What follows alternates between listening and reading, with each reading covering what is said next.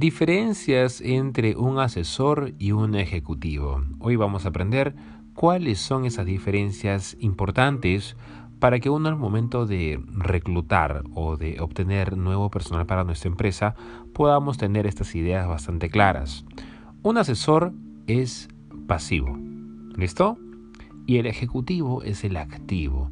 El ejecutivo es quien invade, e, es quien abarca, es quien penetra la comunicación con una persona que pueda ser un prospecto cliente. ¿Listo? Un potencial cliente también lo podemos decir. El asesor es el pasivo.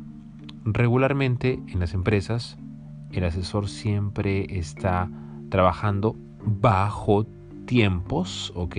Se maneja a partir de los tiempos que tenga para atender. El asesor es quien asesora al cliente. Atender personas.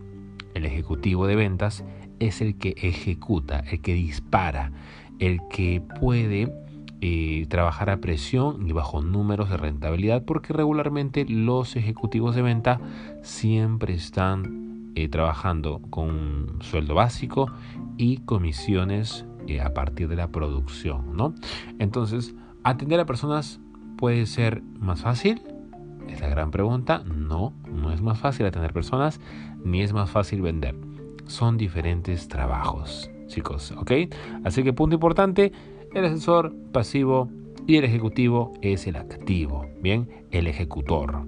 Ahora, Punto aparte, eh, regularmente el, asesor se caracteriza, el asesor de ventas, queda clarísimo, se caracteriza por ser una persona amable y accesible. ¿okay? La amabilidad siempre está presente y la accesibilidad.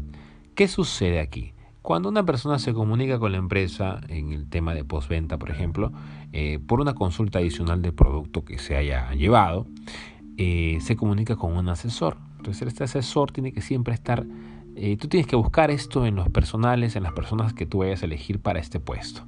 Eh, personas con mucha amabilidad y que sean accesibles dentro de una conversación. ¿Listo? En accesibilidades tratamos los temas, por ejemplo, eh, que pueda captar rápidamente las preguntas, que entienda bien las preguntas, así sea una pregunta mal formulada, esta persona tiene que hacer ¿no? el espejo y reenviar el mensaje al cliente y decirle, caballero, usted me acaba de preguntar que no entendió, eh, por ejemplo, las fechas de cortes y fechas de pago sobre su tarjeta crediticia, de crédito.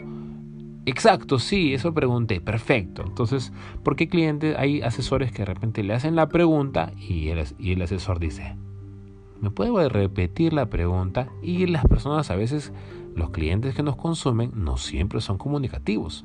Entonces tenemos que tener en cuenta que los asesores deben de tener esa accesibilidad y entendimiento sobre las preguntas que los clientes hagan. Ahora, por ejemplo, ¿no? por otro lado, en ese mismo aspecto, podemos entender que el ejecutivo es amable, sí, pero es controlador.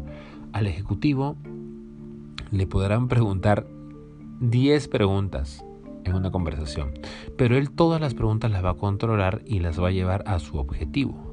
Entonces, por ejemplo, la misma pregunta.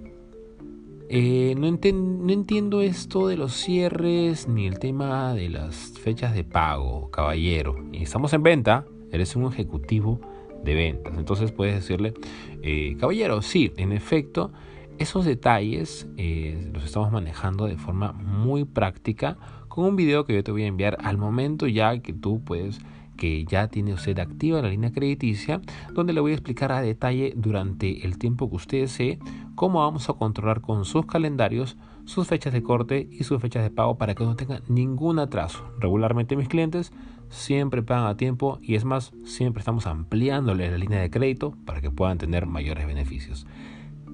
Y lo llevo otra vez al beneficio, ¿viste?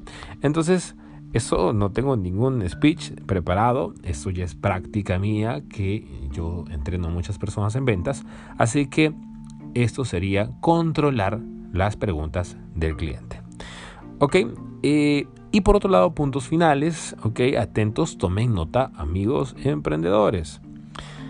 Eh, el cliente regularmente, el, perdón, el ejecutivo de ventas, aparte de ser, ¿no? una persona que trabaja a la conducción de las preguntas suele conquistar la mente humana eh, y ejecutar eh, la venta de forma efectiva. Hay mucho trabajo de psicología aquí, hay mucha práctica de resolución de preguntas y, objeciones. Así que hay que trabajar mucho en este tema de tener una, una, información donde eh, le demos las facilidades a los asesores, perdón, a los ejecutivos de eh, resolver problemas, consultas y objeciones de los clientes para que puedan eh, trabajar de mejor manera. Y con respecto a los, eh, a los asesores de venta, pues eh, darle las instrucciones correctas para retener a los clientes. Esa es la función del asesor al final del día, es retener a los clientes. Los asesores retienen a todo el público para que no se vaya ningún cliente de los que ya han capturado los ejecutores de ventas. ¿Listo? en ese caso, pues no, para ya ir cerrando un poquito, quiero que se lleven en cuenta los, los, los ejecutivos de venta, señores, son una pieza clave, clave, clave y muy importante para las empresas. Son quienes traen el dinero prácticamente. Porque las empresas pueden desarrollar un gran producto, una gran distribución, eh, una gran marca, una gran publicidad. Sin embargo, quienes cruzan la línea final y quienes, van al frente y se enfrentan al público y quienes son los que cierran la venta son los ejecutivos. Así que hay que tener bastante cuidado amigos a qué tipo de ejecutivos vas a traer a tu empresa. Tienen que ser vendedores profesionales, ¿ok? Gente que reduzca el riesgo de pérdida, porque si no te vas a estar enfrentando a un problema grave. Ahora, aprender a vender es, es, fácil, si es, fácil, es, fácil, no, pero sí sencillo, que hay una gran diferencia entre una, chica fácil y una chica, una chica sencilla, ¿no? Es igualito, la misma analogía. Bien, así que eh, está también en ti encontrar un buen director de ventas, un buen director comercial que te permita crear estrategias, eh, conquistar la mente de tus ejecutivos, de tus asesores y que todos trabajen en equipo, porque tiene que haber una conexión entre ellos para que eh, jueguen el mismo partido, ¿no?